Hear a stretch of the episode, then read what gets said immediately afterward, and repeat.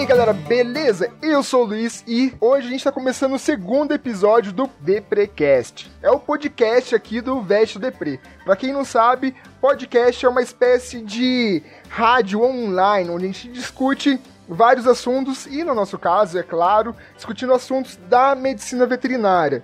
O tema de hoje não podia ser mais pertinente. Uh, no podcast passado a gente falou sobre os desafios da faculdade e agora a gente está falando sobre os desafios do recém-formado. A gente está com alguns convidados novos aqui no, no podcast. Tenho eu, que sou o Luiz, sou médico veterinário, formado há três anos uh, pela UEL. Hoje eu faço mestrado aqui na UEL também.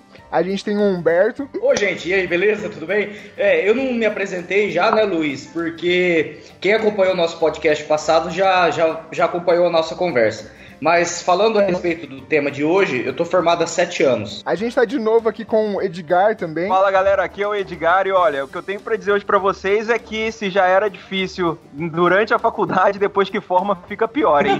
a gente tá aqui também com o João, João, um colega nosso lá de Curitiba, que trabalhou durante muito tempo com intensivismo. E bom, João, se apresente também para o pessoal. Salve galera, tudo bem? É um prazer estar aí tentando contribuir de alguma forma aí com, com o podcast. Então, meu nome é João Amade, eu sou formado já há 10 anos pela Universidade Estadual de Londrina, UEL, fiz aprimoramento na Universidade Estadual de Marília e vim para Curitiba em 2008, comecei a trabalhar aí com a área de intensivismo e já estou nesse mercado aí de de medicina de, de urgência aí, a, a, todo esse tempo. E com a participação feminina aqui, dessa vez da Isabela. Isabela, bem-vinda ao nosso podcast. Obrigada. E aí, galera, tudo bom?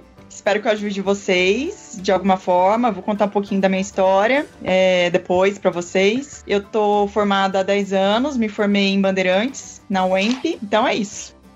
Bom, pessoal, a minha intenção agora era fazer uma leitura de e-mails, dos e-mails que vocês me enviassem sobre o último programa ou os e-mails de maneira geral da última semana. Mas eu tive só um e-mail aqui, que foi o do Cristiano Gonçalves. Ele fala assim: Boa tarde, gostaria de uma gentileza. Preciso saber se todo estudante de veterinária precisa comprar um esqueleto de um animal de porte pequeno, cão ou gato. Estes que são Nossa. feitos de resina. Maria. Nossa, que dúvida, hein? É, Cristiano, na verdade não precisa, porque basicamente todas as faculdades têm esses esqueletos e eles disponibilizam para os alunos estudarem, a não ser que você queira estudar em casa. Então, galera, se vocês quiserem mandar e-mails pra gente sobre os assuntos que foram discutidos nesse podcast aqui, pode enviar para contato arroba que a gente vai tentar ler no próximo programa também. Aproveitando o embalo, galera, a gente queria convidar, aproveitando que o João tá aqui, o João é da Vet que é uma empresa focada no, na, no ensino e na atualização constante de veterinários e estudantes, para todos que puderem se fazer presente lá em Curitiba no dia 28 de julho, às 19 horas, na Clinivet. Nós vamos fazer um encontro na verdade, uma espécie de mesa redonda e um bate-papo ali com ex-residentes para comentar pra, com vocês como que foi a residência, quais são as vantagens, as desvantagens, como que é a vida de ser um residente. Então estão todos convidados, dia 28 em Curitiba, na Clinivet às 19 horas. Para você conseguir o convite, só tem que confirmar na página da Vet Educa. O link vai estar tá ali no post.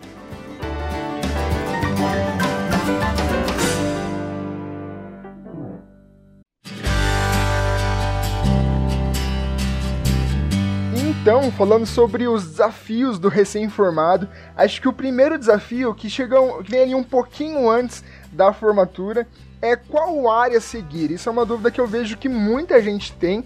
Na verdade, a gente até comentou um pouquinho sobre isso lá no último podcast, que algumas pessoas ficam têm dúvida realmente até no dia da formatura sobre qual área seguir. E como que foi com vocês essa descoberta? Vocês desde o começo da faculdade já sabiam que área vocês queriam trabalhar? Comigo sempre foi clínica de pequenos. Para quem ainda está estudando, durante as suas férias, fazer o estágio, aproveitar esse momento, né, e fazer em várias áreas, para você já ver, se identificar com o que você vai querer trabalhar futuramente. No meu caso, eu imaginei que fosse clínica de pequenos, que era a minha grande paixão. É ainda, né? Hoje eu trabalho na área comercial, então é, sempre fiz estágio é, na clínica de pequenos. Se vocês tiveram uhum. dúvidas, assim, comigo sempre foi muito fácil, na verdade. Eu sempre sabia que eu sempre soube que eu queria pequenos também, só não sabia muito bem que área de pequenos. Até que eu comecei a fazer estágio na parte de reprodução lá no terceiro ano, e aí, come... e aí segui basicamente essa trajetória com residência e mestrado. Para mim, Luiz, eu também sempre fui bem focado assim, na área de, de, de pequenos animais, sempre gostei, gostei muito na área de,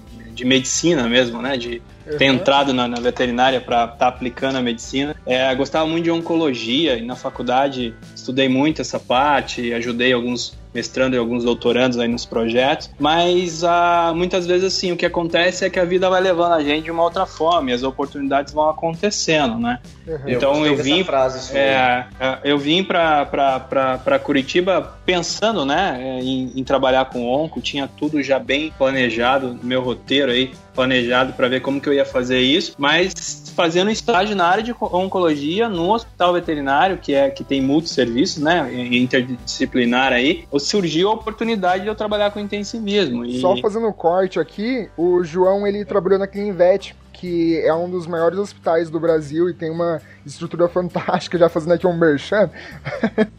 Esse é de referência, né? É um hospital de é. referência, então acho que é só falar Clinivete no, no ouvido aí do pessoal que mexe com pequenos, a maioria já associa realmente a um grande hospital. Já conhece realmente assim a, né, o nível de excelência aqui, tanto de estrutura como de profissionais, é muito grande, né? Sim. E aí surgiu a oportunidade de estar trabalhando ali na área de intensivismo. Uma das meninas que as veterinárias que estava saindo para um mestrado e eles fomentam muito aqui na Clinivet, né, essa parte de de educação continuada dos profissionais deles aqui, me convidaram. Você trabalha com intensivismo? Eu uh, trabalho, lógico. É, Cara, a primeira que coisa não, que veio né? na minha cabeça foi sim, porque não, né? E caí de gaiato no navio mesmo, né? Bem, bem assim. Mas dá cara para bater, correr atrás, fui, fui, fui estudar, né? Fazer aí, me qualificar, perguntar para todo mundo. Então, assim, nesse, nesse primeiro momento que eu falo é que é, muitas vezes a gente é muito focado e, e, realmente a gente precisa ser. Mas a gente vai se adaptar dentro das necessidades e né? das oportunidades que a gente vai vai aparecendo pra gente. Bom, eu, eu durante a faculdade, eu contei mais ou menos essa história, né, no último podcast. Da metade da faculdade em diante, assim, eu, eu consegui focar mais em uma área, descobrir qual era o meu maior interesse, mas é, sempre foi relacionado à clínica de pequenos, né. Da metade da faculdade em diante, eu descobri a farmacologia, descobri a anestesiologia, e aí foi é, aquela paixão. Então, eu, eu tive durante uma boa parte do final da minha graduação a certeza né, do que eu queria, de que era fazer residência em anestesiologia ou mestrado nessa área. Trabalhei para isso, fiz estágio, fiz iniciação científica com projeto nessa área, fiz TCC nessa área já para poder ficar bem encaminhado. Daí terminei a faculdade e agora estou fazendo residência, né, em anestesiologia, trabalhando nesse foco, né, mas tem outras áreas ainda que eu gosto. É, eu gosto da anestesiologia, quero trabalhar com ela. É, intensivismo, por exemplo, como é a área que o João falou que trabalha agora, é, é eu acho uma área também muito anda junto com a anestesiologia é ah, extremamente admirável assim. A veterinária a gente depende muito de estabilidade. Nunca a gente nunca nega, por exemplo, a possibilidade de um concurso, alguma coisa assim, porque, né, ou, ou também, né, vida acadêmica, esse tipo de coisa mas o foco é, continua sendo na anestesiologia e porque, né, eu acho que a gente dá satisfação pra gente. Isso é muito importante, né, esse prazer em estar tá trabalhando na área, né, porque a gente escuta muita coisa ruim da própria área, né, de pessoas extremamente descontentes e a gente sempre faz aquela pergunta, será que é a profissão ou será que são os profissionais que, né, que não estão conseguindo se inserir, não estão conseguindo ter prazer naquilo que está fazendo? Né? É, eu tenho um caso na família minha, minha prima sempre comenta, né? Desde pequena que, ah, ela adora animal e tal, é veterinária. Então, assim, não importa, você gosta de bicho, mas não quer dizer que você vai fazer veterinária. Complementaria, Isa, porque assim, a gente trabalhando com, com veterinária, né, acha que só vai trabalhar com bicho, pelo contrário, a gente trabalha com o proprietário, né? Trabalha Muito o tempo todo com o cliente, é, né? Muito mais com, com o ser humano do que o próprio com animal. Certeza. O bicho não vai sozinho gente, procurar atendimento. Muita gente tem buscado MBA justamente para poder lidar com essa questão de gestão de pessoas. É, eu acabei de fazer um curso de relacionamentos e conflitos. Eu que trabalho na área comercial, eu não lido diretamente com o proprietário, né? Mas com os meus clientes. E, e, é difícil também, né? E isso. seus clientes são, são veterinários. Sim. é, no caso da, da, anestesia também, que é, é, também tem isso, né? O, principalmente quem faz volante, o cliente acaba sendo o cirurgião para quem você presta serviço. Mas você também deve, você tem também o contato direto com o proprietário do animal, porque você faz a avaliação pré-anestésica, você faz a entrevista com o proprietário, então você não deixa de ter esse contato. O seu contato maior, né, para quem você presta mais serviço é direto com outro veterinário. Então também é uma maneira de lidar diferente. É.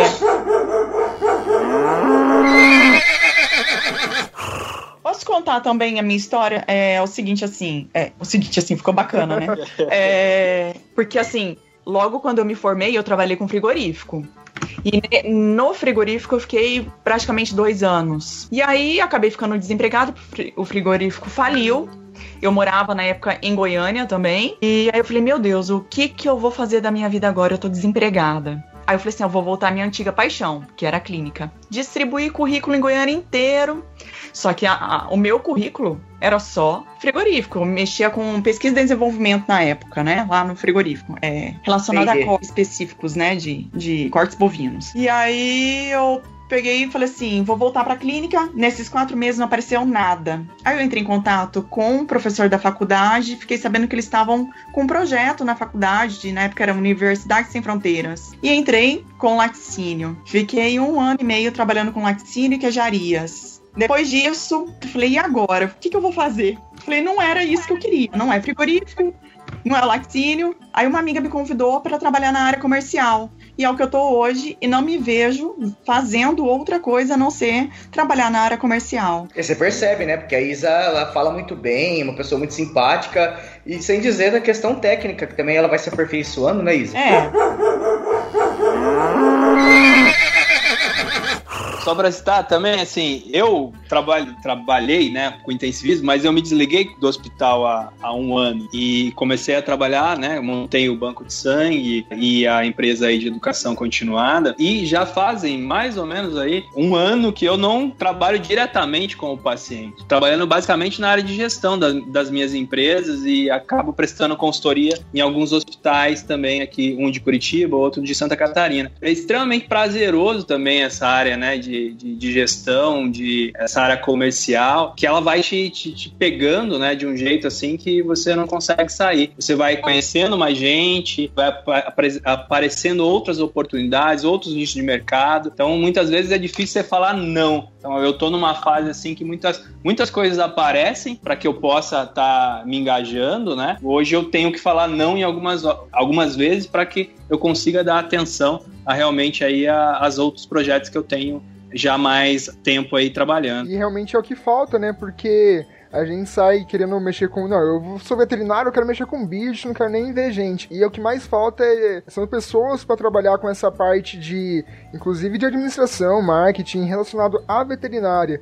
Porque o pessoal, eu não sei, o pessoal geralmente ele é meio cabeça dura, assim. Não, vou montar uma clínica. Aí não tem noção nenhuma da onde, por onde começar, o que, que tem que fazer. E realmente falta muito profissional nessa área. Falta, falta muita instrução também, né, nessa área. As faculdades preparam um pouco essa área de gestão de. Muito de pouco, né? É, e na faculdade não tem. Tá isso, a gente tem uma matéria aqui na UEL de um ano de administração e economia que não serve para nada, serve pra gente ficar fazendo razonete. Eu tô fazendo é. pós-graduação com marketing e vendas, e assim, cara, é um mundo completamente novo que tá aparecendo na minha frente, e que é um mundo muito legal, cara, e que se fosse exposto mais os veterinários, inclusive nas próprias faculdades, eu acho que isso é muito mais interessante e a gente tem uma, ia ter uma preparação é, maior até mesmo para poder entrar no mercado de trabalho, porque isso é o que falta realmente, preparação para entrar no mercado de trabalho. E aproveitando o gancho aqui, eu queria perguntar para vocês como que vocês foram introduzidos no mercado de trabalho. Eu acho que para mim, pro Edgar e talvez pro João, ter sido um pouquinho, mais, um pouquinho diferente, porque a gente saiu da faculdade e já foi direto para residência. Para mim, isso serviu até mesmo como digamos assim, como uma muleta, né? Porque eu basicamente sei muito pouco do mercado de trabalho. Como que foi para vocês isso? Ó, oh, deixa eu só falar, ô Luiz, Engraçado que eu convidei a Isa e nossas histórias elas se complementam, porque a Isa ela veio do frigorífico e foi para a área comercial, né? Uhum. Eu vim da área comercial e fui pro frigorífico. É interessante que assim, né? Eu até tive oportunidade na época que eu trabalhei na área comercial, eu encontrava a Isa, a gente atendia uma mesma região, né? Eu acho que foi a Isa que comentou lá no começo da nossa conversa, falando assim, pessoal, façam estágio com tudo que vocês puderem, mesmo que vocês estiverem já decididos, ah, eu quero área de clínica, mas procurem assim ter contatos com outras áreas, né? Isso aconteceu Isso. comigo. Eu entrei muito bem decidido que eu queria trabalhar com frigorífico nessa área de inspeção e tecnologia de alimentos, né? E aí eu me dei assim, a oportunidade e o direito de falar, eu preciso experimentar outras áreas, né? As pessoas que moravam comigo na minha república, todos, todos eram da área da clínica de pequenos. Então, acho que essa influência me fez pensar assim, bom, como que eu vou sair de uma faculdade dizendo, ah, eu estou pronto para trabalhar na área de inspeção e tudo mais, se eu não experimentei? Então, eu fiz estágio no hospital de grandes, eu fiz estágio no hospital de pequenos, eu fiz estágio em outros lugares também, pensando na área assim, de laboratório e pesquisa, pesquisa e cheguei à conclusão de que eu estava certo desde o começo. Era a área que eu queria, era a inspeção, era a área de alimentos.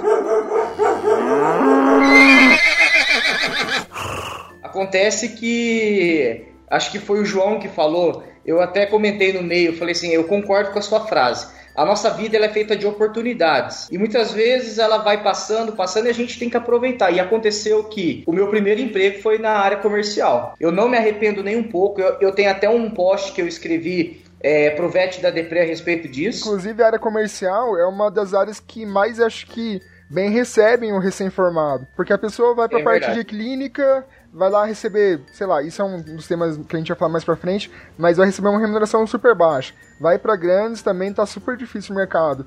Aí quem quebra os braços? As empresas. Isso é uma parte que é verdade. É, tem que ser considerada, né? Eu acho que isso é ah, bem quando eu tava no... Ah, pode falar, Quando pode eu tava no, no, final da faculdade, no último semestre, cansava de receber e-mail, assim, é, todo mundo da minha turma, na verdade, recebia e-mail dessas empresas comerciais justamente procurando é, contratar pessoas, e eles dão muita oportunidade para recém-formado, o que é muito bom, né? É uma maneira de você sair e, e, e tá trabalhando, tá conseguindo de certa forma uma renda, porque tem muita gente que sai ainda demora um pouco para conseguir começar a trabalhar, e aí é meio frustrante, né? Porque você formou e aí você não tá trabalhando, não ganha muita coisa, não ganha nada, ou então é, faz um plantão é. outro de vez em quando. Até você ter aquela estabilidade é complicado.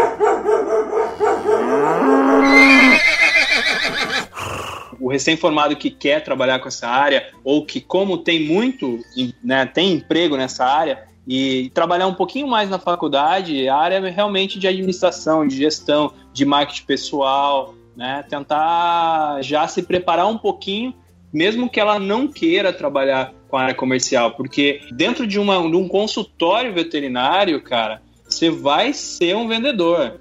E você vai precisar vender o seu serviço, não tem como fugir. Então não é só porque né, a gente vai trabalhar com a área comercial porque a gente quer ou que apare apareça essa oportunidade, mas numa consulta ali de pequenos, né, você está vendendo sua consulta, você está vendendo exame de sangue, vendendo ali a ecografia, então é necessário. Tem uma frase que eu sempre escuto, que sempre fala, qual que é o, né, dentro de um consultório, tem três pessoas, né, na verdade, três, três figuras. O proprietário, né, é chamado de tutor hoje, o médico veterinário e o paciente. Quem é mais importante? A gente sempre faz essa, essas pergu essa pergunta para os alunos e a gente sabe que o mais importante é o proprietário, né, é o tutor, é ele que vai, né, trazer para você, é, autorizar você fazer os exames, ele que vai estar tá trazendo os valores, né, sua receita para continuar, para você continuar na tua clínica, na tua profissão. Eu acho que isso é em qualquer área aí.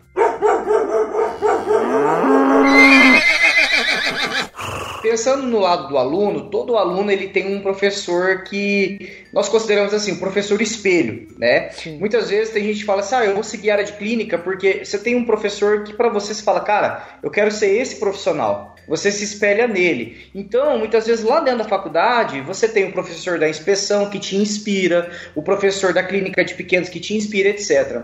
Eu acho o que, que acontece. Isso eu só estou fazendo um, um gancho porque nós vamos discutir isso futuramente. Não tem nenhum professor que você vai se espelhar na área comercial. Não entendeu? Tem, isso é verdade. Então, assim, daí você fala: Ah, professor, eu, isso acontece. Eu tenho uma amiga minha eu vou, eu vou até falar aqui, ó, Maísa, um abraço, tá? Eu sei que você vai ouvir o nosso podcast. Ela adora vocês, é verdade. Ela fala, meu, adora o, o Veste da Depre. E assim, inclusive, ela é assim, super fã é, do. Como é que fala? Caramba, esqueci. Ah, é, tem. Tá, esquece, corta essa parte que eu esqueci. Mas, cara, então, o que, que eu ia falar? Ela, ela você acredita que ela quer fazer o estágio curricular na área comercial? Eu super apoio, Aí cara. ela não. É verdade, eu nunca vi isso acontecer com alguém. Ah, porque tá acontecendo, velho. Os pais dela sempre trabalharam na área de vendas, entendeu? Então, assim, ela viu na veterinária uma paixão, que é a medicina, né? Vamos falar assim, a medicina aplicada para animais. Só que ela se vê tipo, trabalhando nessa área. E quando ela foi falar de fazer um estágio curricular para aperfeiçoar os conhecimentos dela em, vamos falar, em marketing ou qualquer coisa que seja, nenhum professor falou, ah, eu vou te orientar, eu quero que você faça isso. Todos eles falaram assim, você tem certeza? Não é melhor você pensar e tudo mais? Tanto que essa resistência fez ela procurar outra área.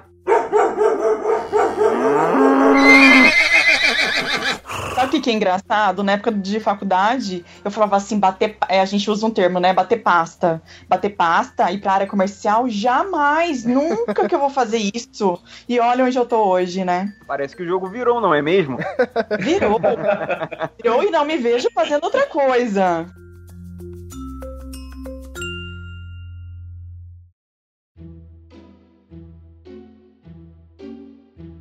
Uma coisa que tem também no recém-formado é o choque da realidade, porque você tá na faculdade, querendo ou não, você tá ali na tua zona de conforto, né? Aí você sai, começa a ganhar ali, te oferecem um salário de mil reais. Tem gente que sempre acha que não, agora eu sou médico veterinário, agora eu vou sair da faculdade e vou ganhar cinco mil reais, vou ganhar sei lá quanto, e não tem nem noção de como que é o mercado de trabalho, né? É, de quantas horas vai ter que trabalhar, se vai ter que. como que vai se sustentar sozinho. Como que foi para vocês, assim, esse choque de realidade? Eu acho assim, é, a gente percebe muito isso, né? Hoje. Comigo não foi diferente. A gente cai de, de paraquedas, né? Não sabe, tem medo como é que eu vou começar a trabalhar? Dentro da faculdade, igual o Luiz falou, você está numa zona de conforto, assim, e a residência é muito legal, né? É, um, é uma muleta, o Luiz também citou isso muitas vezes você está trabalhando, mas de uma forma orientada, você ganha um certo tempo, uma, uma fase de transição. Mas a maioria das pessoas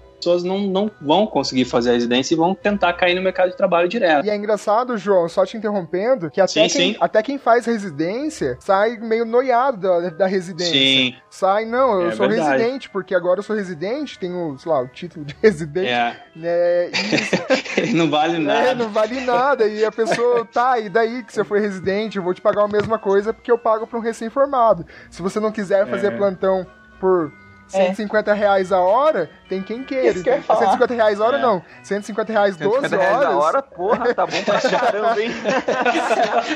Por 150 reais 12 horas, tem quem queira, é. entendeu? Então, assim, o pessoal, às vezes, meio que, até mesmo com a residência, continua sendo meio bitolado da faculdade. Mas esse, essa é a realidade, né? E, e, e, o plantão hoje, né? Falando da minha área, da área de de, de clínica aí, né, o Edgar também aí como anestesista, é, a gente vai cair no plantão. Não, não, não tem muito o que fazer ou você tem uma condição financeira, uma herança, que você vai abrir uma, uma, uma clínica veterinária aí, herdar, ou você tem um contato grande que já está te esperando para estar tá trabalhando, senão você vai cair aí no plantão e, e você vai ter que lidar com essa realidade. Eu, quando estava no plantão, quando eu cheguei aqui em Curitiba, eu fazia intensivismo no, no, durante o dia e a madrugada eu trabalhava em plantão, era dia sim, dia não. Aí rodei algum, bons meses aí. E o primeiro dia meu de plantão é, foi um choque brutal. eu,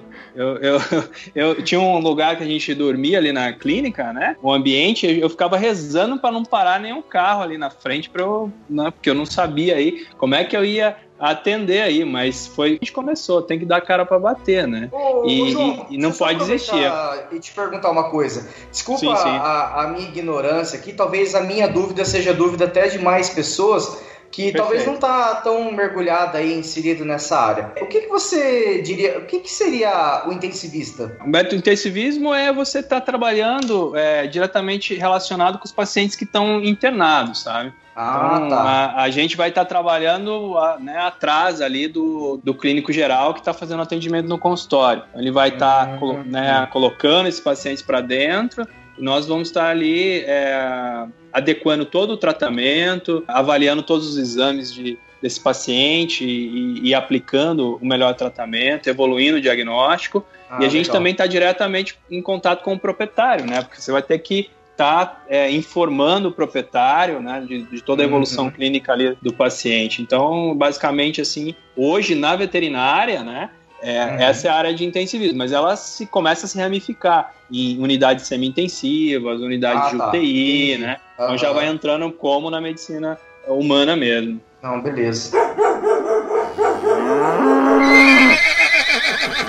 o plantão era aquilo ali que eu tinha e eu tinha que me sobreviver e a gente se sujeita realmente a, a, valores que muitas vezes não é aquela expectativa que a gente tem, mas é uma realidade e a gente não pode desistir. É, foi do plantão que eu adquiri experiência, foi do plantão que, que eu conheci outros profissionais, fui abrindo minha rede de contatos, né?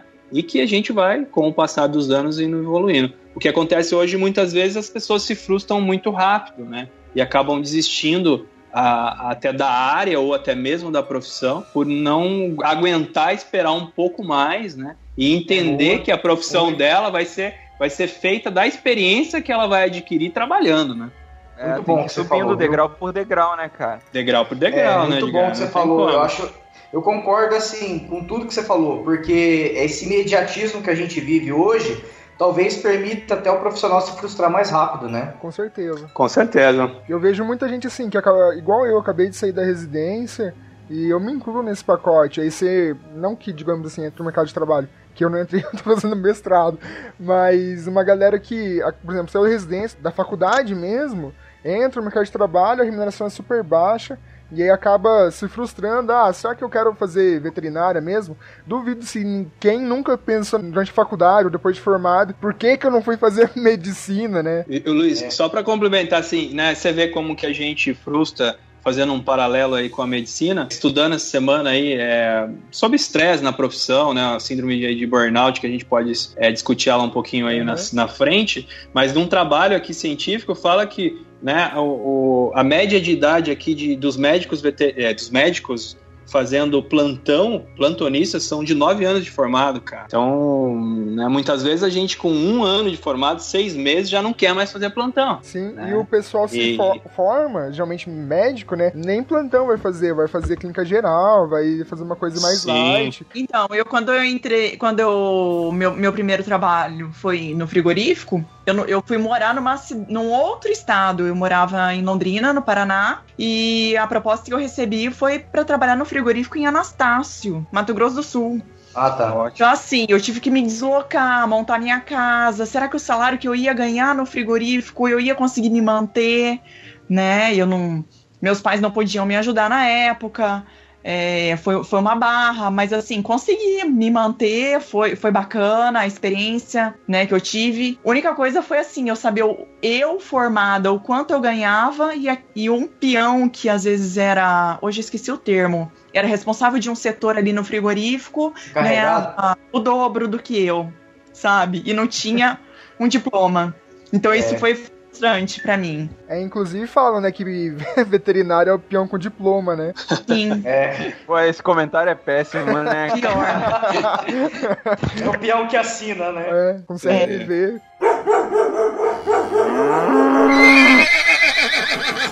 Só, só para complementar uma coisa aqui, Luiz, que a, que a Isa falou, né? De muitas vezes você tá num, num local e uma pessoa que não tem a tua qualificação muitas vezes está até ganhando mais que você. Mas, assim, e, e, eu acho que um problema também muito sério do, do, do recém-formado é não escutar esse tipo de profissional, sabe? Não, não prestar atenção nele. Eu aprendi muito, muito, muito com, com os auxiliares de veterinário aqui do hospital. E muitas vezes, sim, eles né, eles estavam tendo né, já uma, uma 20 anos de carreira ganhando lá, que eu ganhava mais ou menos no plantão. A maior dica dica do recém-formado é faça amizade com os enfermeiros se você for trabalhar em um hospital grande, com os técnicos, é a melhor coisa que você possa fazer. O Luiz fez estágio lá e, e lembra disso, né? Então, assim, não falando da parte é, financeira, profissional, assim, mas é, essa humildade que o, o profissional tem que ter e o recém-formado tem que ter muito isso, porque ele, ele vai aprender muito com profissionais ali que estão do lado dele, você né? com certeza vai pedir pra alguém pegar a veia pra você, que você não tá conseguindo, a hemogás ali. E na, na residência a gente tem muitos estagiários, né? E assim, alguns em final de faculdade, outros até recém-formados que continuam é, é, dentro do hospital veterinário fazendo ainda algum estágio. E então, o conselho que eu sempre dou para essa galera que tá ali com a gente é justamente esse que o João acabou de falar, cara. Tem que ter essa humildade, porque quando você sai, primeiro plantão que você pega, quando você tá no início, o enfermeiro vai te ajudar muito, seja para mexer em algum equipamento que você nunca mexeu na vida, que você não sabe, até para as coisas mais simples que o Luiz falou, né? Por exemplo, canular uma veia, enfim. Então, é, isso daí é muito importante. Você tem em mente que você realmente vai sair não vai saber tudo. E você Essa vai precisar de ajuda. Serve... Então, assim, tem que fazer amizade. Serve para qualquer Sim. área, não só pro plantão, é. né? Então, não só pro plantão, a, dica, é. a dica serve para frigorífico também. Frigorífico é Com assim certeza. Também. Você não pode ter assim, só porque você tem o diploma na mão, você não pode achar que você é superior a ninguém, entendeu? Não, é, não deve, é, né? é, muito muito entendeu? Muito você, importante ter isso em mente. Você toma decisões relacionadas às a, a, pessoas que estão ao teu lado. Chega uma, uma, um certo momento, chegou esse momento na minha carreira aqui na, no hospital, onde eu tinha tanta coisa burocrática para fazer, é, avaliar exame, contato com o proprietário, telefonema, preenchimento de prontuário, que eu não sabia se o cachorro tinha é, urinado e que jeito que estava essa urina, entendeu? Então quem fazia isso para mim é as pessoas que estavam do nosso lado, tanto os auxiliares como os estagiários. O estagiário também é uma outra coisa que a gente tem que trabalhar muito, ser, ser muito parceiro deles, ensinar eles a, a fazerem o serviço correto aí, porque eles vão te seguir a vida inteira, vão se espelhar em você, né? E se você fizer esse vínculo aí de, de, de, companheirismo com eles, vai, vai, vai dar bom aí para todo mundo. Ah, então posso falar uma coisa também? Vocês estão falando de tratar bem? Por favor, vocês clínicos, tratem bem o representante comercial também. É verdade. Tem um, horas a cadeira, gente. É triste. Galera... Sem chá de cadeira, né? É, ó. Tem que levar brindes, uns brindes bacanas. Ganhar os brindes, sabiam? Isso, com Pode tudo.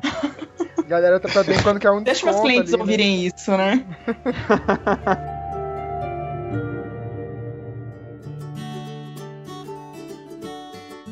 E outra coisa do recém-formado é a insegurança de atendendo o primeiro paciente. Eu acho que sempre é o paciente mais difícil da vida. Porque você acabou de pegar o diploma, acabou de pegar o CRMV, aí cai, sei lá, um, um cetacidótico na tua frente. Você fala, caraca, e agora? O que, que eu faço? E acho que esse, inclusive, é uma das. Uma da, dos desafios, né? A gente conseguir superar é, essa insegurança. até escrevi um artigo no blog lá sobre quando a gente se forma, a gente acaba se sentindo uma fraude, né?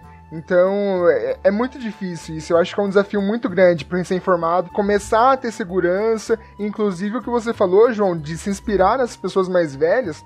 É uma ótima forma de acabar adquirindo mais experiência e, consequentemente, ficando mais, seguro, é, mais seguro de fazer seu tratamento, porque se você estudou realmente, você sabe que aquilo é o certo. Mas sempre fica com, aquela, com aquele pezinho lá atrás, né? Poxa, mas será que é isso mesmo? Com certeza, né? Você tá começando, né, cara? Não tem como você não se sentir inseguro, né?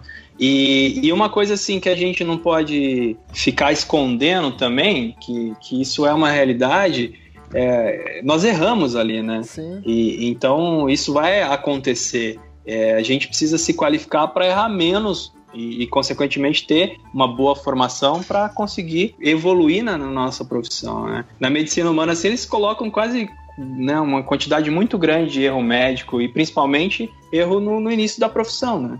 É, porque é falta de, de prática realmente. Na veterinária, esse é até um comentário legal, né? Porque na veterinária a gente não tem esse levantamento de dados sobre erro médico, sobre. Não, eu tô com um trabalho, eu tô com um trabalho aqui na mão de, de erro médico, falando aqui nos Estados Unidos, é, um milhão de pacientes por ano são vítimas de erro médico lá. Mas é, veterinária? Não, não, não. Não ah, tem tá. realmente na veterinária. É, na veterinária né? a gente não tem essa estatística, mas assim, é. a gente imagina que ou seja mais ou menos equivalente ou um cenário de repente até pior, porque a gente sabe que é, algumas Exatamente. regiões a veterinária uhum. não, não, não tem o desenvolvimento que tem, por exemplo, em, em grandes centros. Então tem uma discre discrepância muito grande da realidade muito. do clínico que trabalha de um lugar para o outro. Então é, é, é um, as expectativas, né? São de que seja a realidade parecida com a da medicina humana ou até pior. E isso é, não é só no, no recém-formado, né? Porque a gente é, muitos desses erros estão acontecendo com pessoas que, que estão ali é, extremamente estressadas. A, a profissão, né, todas as profissões que, que, que na área da saúde aí, é muito pesada, então gera um estresse muito grande. É, então, inclusive, acho que a gente pode fazer até um podcast só sobre a síndrome de burnout. Só sobre isso, né? sobre a síndrome de burnout, é, é, é a administração incorreta de droga, é prescrição, interpretação da prescrição diferente do que está ali, né? Então isso acontece pelo estresse e nós estamos entrando num, num, num momento profissional de muito estresse, né? É coisa que não acontecia anteriormente.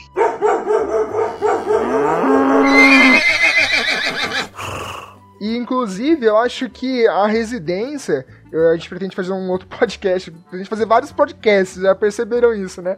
É sobre a residência.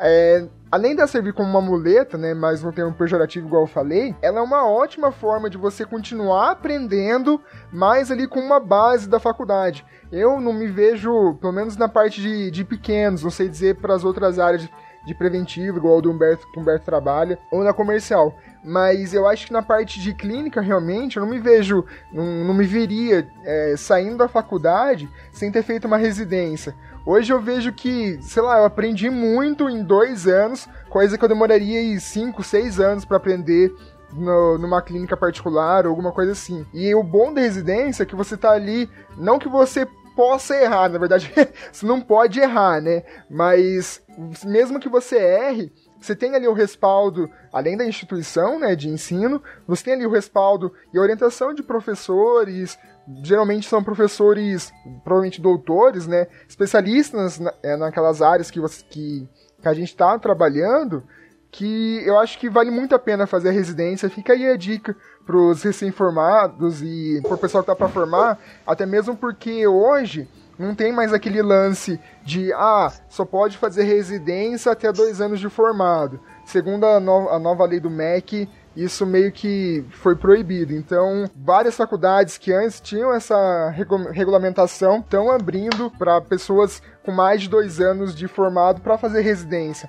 E além da, da experiência, realmente a muleta que eu falei financeira é muito interessante, porque a bolsa de um residente tá em 3.100 reais, se não me engano, a bolsa bruta. Opa, na minha época era 536 reais, né, cara? então eu acho que vale muito a pena fazer, cara. Nem que não seja a residência é... propriamente dita, ou o aprimoramento, que seja, mas só de você ter ali um respaldo dos professores e você tá colocando em prática aquilo que você aprendeu, eu acho que já vale, assim, já é extremamente recomendável. Concordo, Luiz, concordo e é, assim, até para quem sai da faculdade tem dúvida se vai fazer residência ou mestrado, assim, a dica é, se você quer mercado de trabalho, se você quer é, tá trabalhando em clínica, vai para residência, não pensa duas vezes. Existem até alguns programas de mestrado que você tem uma boa rotina, você não fica só dentro, só focado na sua linha de pesquisa, você acaba se introduzindo também participando da rotina. É, só para fazer uma, uma diferenciação ali da residência e mestrado, para quem não conhece, residência é ensino prático, você tem 60 horas semanais para você atender ali na prática, você recebe o paciente ou você recebe as amostras, nos casos dos laboratórios, que você vai fazer a parte prática. Mestrado já é um estudo acadêmico. Ou seja, você vai fazer um experimento para poder estudar determinada coisa, então é bem mais teórico assim. Para quem quer prática realmente, sair para clinicar, para trabalhar no laboratório, que for, residência é mais indicado. Sim, e assim, é Aproveitando o que você falou, cara, sobre que você disse que, que não se via trabalhando no, com pequenos animais sem ter feito uma residência, a minha experiência também é mais ou menos essa, porque eu formei e eu fiz a prova de seleção tanto para residência quanto para o mestrado na Universidade Estadual do, na embolei tudo aqui. Corta essa parte. É, Você acha que eu vou cortar, eu né? me formei. Você acha que corta, né? eu me formei e eu fui fazer né, a seleção para o mestrado e para residência na Universidade Estadual do Norte Fluminense. Passei nos dois e aí eu tinha que escolher qual que eu ia fazer, né? E aí pensei, né? E agora? Um objetivo que eu tenho é também um dia da aula, que eu gosto muito, eu acho muito bacana, mas sem abandonar a clínica. Porém, eu, eu percebi que eh, sem a residência, o mestrado talvez não fosse ser tão proveitoso quanto poderia ser, porque eu precisava ter uma bagagem bacana para poder aproveitar melhor o mestrado. Então, eu abri mão da minha vaga no mestrado, resolvi fazer residência e assim, hoje quando eu olho para trás, eu vejo que se não fosse isso, eu ia estar tá ainda muito, muito. É... A gente sai cru da faculdade, né? É, ainda ia estar tá muito cru em muita coisa, entendeu? Coisa que hoje, assim, é, é tranquilo demais, não tem nenhum segredo para mim. Então, se não, se não fosse a residência, realmente ainda ia ter alguma uma certa insegurança, algumas dúvidas. Então, a dica para quem está formando, tá em dúvida é essa: se você quer mercado de trabalho, vai para residência, cara, não pensa nem duas vezes.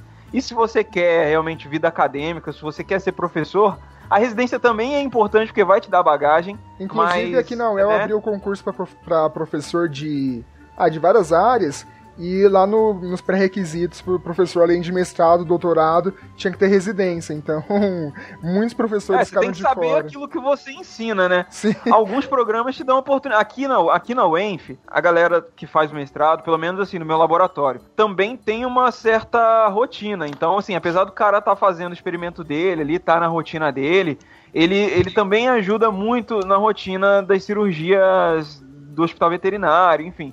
Então acaba vendo, vendo também uma, uma certa, tendo uma certa prática, mas não tem nem comparação com a rotina dos residentes, né? Então é um volume muito maior de atendimentos, de casos e isso é importante demais. Então, acho que o, o, grande tesão da residência é esse. Você está diretamente relacionado a, a, a, todos os profissionais, né? Ao laboratório, tanto de patologia é, clínica é, como é. patologia animal. Você está ali inserido tá nesse. Academia, se inserir. Né? Isso, você se inserir nesse contexto, a sua formação vai ser muito mais complementar. E quando você estiver dando aula, hoje, né, com o curso aí com a Vet Educa, a empresa de curso, a nossa premissa é convidar profissionais para dar aula, pessoas que ainda estão trabalhando no, no, no, mercado de trabalho, estão diretamente relacionados, estão atendendo no dia a dia a sua especialidade. E esses profissionais que fazem residências, que estão atuando no mercado de trabalho, e isso que você falou, né, de querer dar aula e não sair da, da parte prática, né, de estar tá atuando ali como clínica, é extremamente é, legal e importante para a formação aí do aluno. Pessoal, e não é a mesma realidade, só aqui complementando, eu estou representando aqui a, o pessoal que tem paixão pela área de inspeção, tecnologia de alimentos, né? É, que não é a mesma realidade quando você está falando dessa área, né? Porque eu consegui perceber plenamente três opiniões falando a mesma coisa, que a residência ela, ela é pertinente sim para o profissional que quer se aperfeiçoar, que ele quer adquirir experiência prática, muito mais do que a teórica do que o mestrado, né? E a, a dica que eu dou para quem quer seguir a área de inspeção, tecnologia, vamos falar assim, a área de alimentos que cabe ao médico veterinário, estágio. Então, assim, no momento que você tiver dentro da faculdade, procure, antes do seu estágio obrigatório, já procure as empresas que você tem afinidade. Ah, eu gosto de uh, abate de bovinos, de suínos, de, do que seja vá atrás e comece a, a formar um relacionamento com essas empresas, porque isso você não vai ver na faculdade, isso você não vai ver em residência, você não vai ver em mestrado, né? Então, esse feeling com a, a, a área profissional, eu acho que isso pode servir até para outras profissões, mas vocês ainda têm a residência. A, a, a, veterinária, né, nesse âmbito da, da questão de alimentos, é, é muito pertinente o estágio. Então, esse pessoal, eu digo, estágio, estágio, estágio. Principalmente, se você quer sair empregado, faça um bom estágio obrigatório. Isso, isso eu concordo, que foi no meu caso. Uhum. Desculpa te interromper, Humberto. Pode falar isso, você é nessa área, trabalhou nessa área também, né? Foi o estágio curricular eu fiz na Inspeção Federal, uhum. que foi em Nova Andradina, no Mato Grosso do Sul, e lá foi a indicação que eu tive para conseguir um trabalho. Entendeu? Então, é isso que eu falo. Então, assim, isso é importante, pessoal. Você que está ouvindo e de repente tem uma afinidade é, com essa área né, da, de alimentos, vamos generalizar, né? Estágio, procure fazer isso. E se você. Ah, eu fiz estágio e não consegui emprego, o que, que eu faço? Eu acho que hoje vem muito a calhar as especializações e até mesmo o MBA. Uh, ah, no momento que alguém estava comentando, não lembro se era o João ou o Edgar, é, a questão do MBA para tratar da gestão. Então, quem trabalha na área de clínica também precisa lidar com o, o, proprietário. Muito e quando a gente fala na área de inspeção alimentos, nós também não falamos de proprietário, mas nós falamos de equipe. Então lá dentro você tem que lidar com um subordinado, com um chefe, e isso requer liderança, gestão. Pode ter certeza que a faculdade não te prepara para isso. Então eu acho que um MBA, a gestão, a especialização, ela, ela também às vezes abre muita porta. O, o que me preocupa um pouco em relação ao estágio é justamente citar aqui, você que é aluno ainda, aproveite na faculdade conseguir fazer esses estágios, porque a última lei aí que foi colocada em 2008, ela começa a restringir um pouco a possibilidade de estágio um em não, locais que não sejam né? muito, né, Luiz? De que você só pode estar fazendo o seu estágio fora aí da, da universidade, basicamente, se for estágio curricular, né? E uma coisa que eu vejo a galera que tá na faculdade reclamando ainda é porque eu não consigo estágio, que eu não consigo estágio. O pessoal não, não teve a, a época do estágio que a gente fazia extracurricular sem receber, né? Então agora tem muita gente uhum. que ou não quer fazer estágio, não quer fazer estágio sem receber nada, o que na veterinária isso é basicamente impossível, ou quer fazer uhum. estágio, mas não, não tem. Então eu acho que isso prejudicou é. muito. Eu, eu acho que depende. O Luiz, eu vou fazer um intervalo entre o Luiz e o João. É, eu tive recentemente conversando com uma amiga minha, ela formou agora em engenharia de alimentos, certo? Ela fez estágio num frigorífico, né? Eu não vou falar o nome aqui, mas o frigorífico pagava R$ 1.200 de bolsa para ela como estagiária. Eu fiquei muito impressionado, porque eu falei, poxa, às vezes ela tá ganhando mais que um profissional que, que acabou de entrar, né? Existe uhum. sim um, um, tabu, um problema que algumas empresas, porque esse frigorífico é uma multinacional, então talvez a realidade seja diferente. Mas eu, eu entendo também aquele aluno que quer estagiar em alguma área que as empresas se encontram muitas vezes de mão amarrada, porque tem que seguir a lei, né? Vários hospitais assim que, que eu tenho visitado e tenho trabalhado é, tem bastante estagiário remunerado ali dentro. Então, e, e é um, um, profissional, assim, um futuro profissional. É, a gente, a empresa sai ganhando em, em vários aspectos ali, de ter um, um profissional um, é, extremamente capacitado, engajado, porque é aquilo que ele deve seguir. E no futuro, um, um, profissional que ele pode ser contratado pela própria empresa, que seja moldado. E aí entra aquilo que a gente acabou pulando um pouquinho, que são as indicações mesmo, né? Que é o, o contato, o network ali. Então você bater na porta, passar na frente de uma clínica, um hospital, que realmente você tem uma, uma intenção de, de querer fazer estágio, bater lá na porta, dar, né, conversar com, com o veterinário, pedir uma oportunidade de estágio assim que, que for possível, é o futuro teu ali, né? Como você vai entrar no mercado de trabalho. É, esses contatos, essas indicações.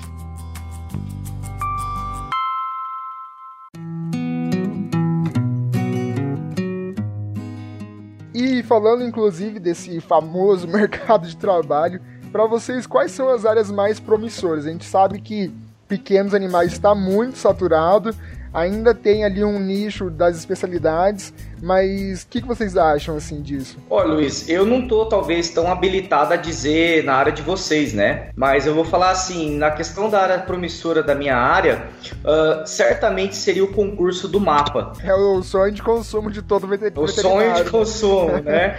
Então, assim, eu também, tá? É, o problema é que o concurso do mapa ele abre a cada eclipse lunar, né? Então você tem que esperar o alinhamento dos planetas para que você possa possa é, encarar um concurso desse. É, teve agora um recentemente, acho que 2014, mas o último, só para vocês terem uma ideia, antes desse foi 2007. Diferentemente da área de direito, que toda vez tem um concurso de juiz, promotor, é. uh, embargador, sei lá o que mais, a área da veterinária que seria assim de maior é, é, de falar assim, de, de questão, uma área promissora, seria essa área.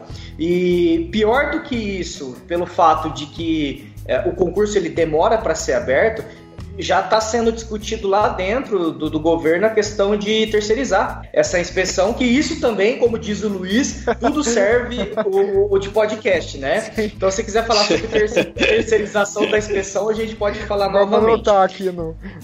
É, anota aí. Mas assim, é, então eu vejo, é uma área promissora, mas também de certa forma está empacada, até porque o inchaço público, é, quanto mais cargos públicos você aumenta, você aumenta a, a, os gastos da União. Então, certamente, devido ao cenário que a gente vive, o governo não está nem um pouco interessado em em aumentar os seus gastos, né? Uma sugestão que tem a, a, eu ia falar Brila, mas a Brila é feia, né? Uma sugestão de concurso que sempre tá saindo é, é o concurso do, de médico veterinário do Exército. Isso eu vi, então, eu vi então. que saiu faz dois é, anos seguidos. É, as é, duas vagas pro Brasil inteiro, né? Mas ah, pra quem tem. Inclusive, eu tenho uma amiga. Eu tenho uma amiga que hoje ela trabalha no Exército. É a Nívia? A Nívia. É, conheço. É verdade, a Nívia é legal falar com ela uma hora. Então, aí só, só concluindo o que eu tava falando, é assim. É, eu acho que na minha área, a área mais promissora é o concurso do mapa. Uh, só estamos simplesmente vivendo uma época turbulenta de questão de, de, de função e abertura de concurso. Mas, pessoal, é, vocês que pensam em vir para essa área, eu acho que cabe muito a questão também de trabalhar para a área privada, que aí você seria um, um, funcionário da empresa trabalhando na área da qualidade. Então aí você seria um, vamos falar assim, Vamos começar do cargo mais baixo, um analista da qualidade, depois um supervisor, ou quem sabe um coordenador, ou até um gerente da, da qualidade. E isso pode, muitas vezes, eu conheço é, gerentes da qualidade ganhando em empresas, digamos, é, a nível internacional, multinacional, né? Ganhando em torno de 10 mil reais. Então, assim, não chegou lá do dia para noite também, teve seus no mínimo 10 anos de chão aí. É, eu acho, o pessoal, eu não sei se vocês concordam, né? Mas é porque a gente estuda tanto quanto ou mais do que um médico, e aí acontece a frustração de que um médico está ganhando salário inicial 10 mil reais. Né? Por isso que eu então, falei que a gente sempre pensa. É, acho que isso medicina. que frustra a gente, muitas vezes.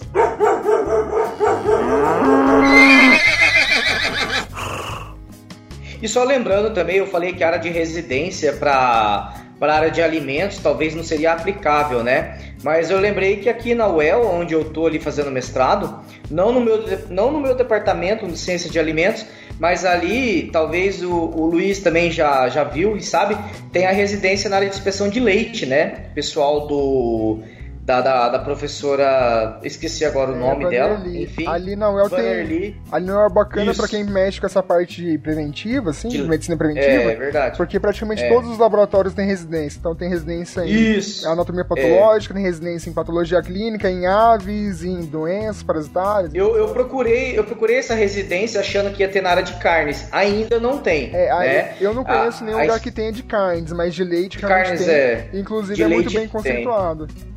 Muito bem, a professora Vanderly ela é muito bem reconhecida nessa área.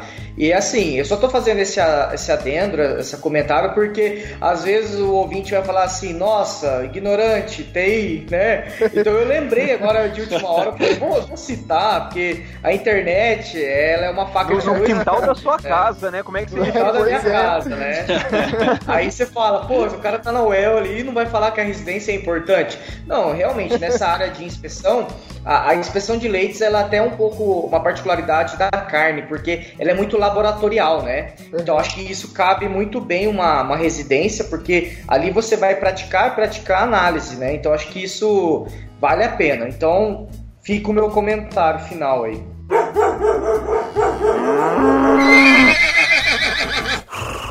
Eu acho assim, para falar da, da área comercial, né? Para quem gostaria de entrar na área comercial, pode ser como representante comercial, né? Ou a parte técnica, que vai ser o promotor técnico, né? E aí o. Qual que ganha mais? O vendedor, né? O vendedor, sim. Ah. Mas, de forma é, para crescimento, né? Você ir para um laboratório é muito bom. Qual, então, não, você pode ah, ir tá, para. Tanto faz. Sim, tanto faz. Ou você pode seguir a parte técnica lá dentro do laboratório mesmo, né? Ou é coordenador de área que eles chamam, né? Ah, já vi. Então tem, tem os dois segmentos. É bem bacana. Então guarda os seus tesouros aí pro próximo podcast. Beleza. Beleza, fui bem sucinta. Eu sou sucinta. Foi ótimo.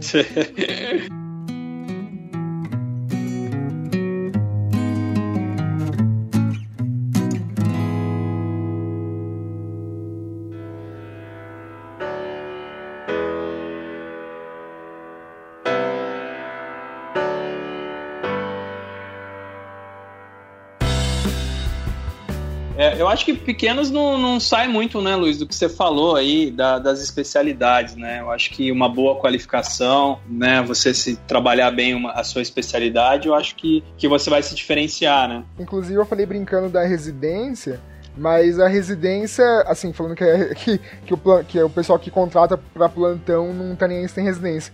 Mas hoje, querendo ou não, é um diferencial, né? Porque é. o próprio Dr. Marcelos, que é o dono da Clinivete, ele falou na palestra dele lá no encontro de residentes que uma coisa essencial, não essencial, mas uma coisa que faz a diferença realmente hoje, e vários outros donos de, de hospitais grandes em São Paulo falaram a mesma coisa, é a, é a residência, a especialização. Conta muito pontos é. na hora de você selecionar um candidato, principalmente recém-formado. É, essa qualificação é importante, né? Tanto que a gente está com, com um curso ali em parceria com a Clinivet de preparatória aí, pessoal para tentar passar aí na residência, porque a gente vê hoje que, que é um, um, uma, uma, uma, necessidade mesmo do, do, do profissional né, para estar tá entrando nos grandes hospitais aí. Mas a, as especialidades é realmente o que, o que a gente deve seguir aí na, na medicina veterinária de pequenos animais, do meu ponto de vista. O que é importante é a gente falar um pouquinho assim sobre inovação também, sabe? Um, um pouco sobre a parte de, de, de empreendedorismo. Muitas vezes a gente foca que a gente quer trabalhar lá dentro daquele hospital, mas a gente entende que trabalhar dentro daquele hospital é você ser um empregado daquele hospital.